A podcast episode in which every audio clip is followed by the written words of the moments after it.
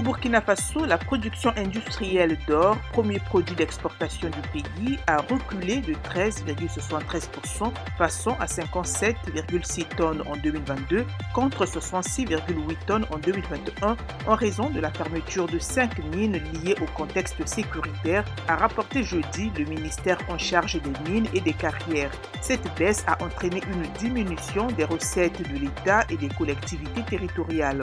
Selon le ministère des Mines, au moins 2500 employés sont au chômage depuis la fermeture de 5 mines industrielles sur les 17 que compte le Burkina.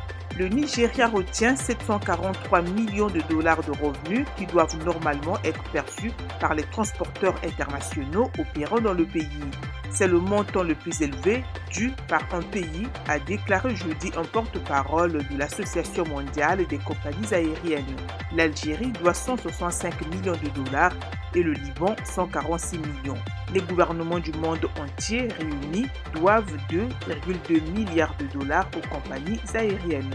Terminons par le secrétaire d'État américain Anthony Blinken qui a annoncé jeudi une nouvelle aide humanitaire de 157 millions de dollars pour la région du Sahel en Afrique en faveur des réfugiés et autres personnes touchées par le conflit et l'insécurité alimentaire. Faisant cette annonce lors d'une visite au Niger, M. Blinken a précisé que le paquet comprend également un financement pour les réfugiés sahéliens en Libye et au Niger.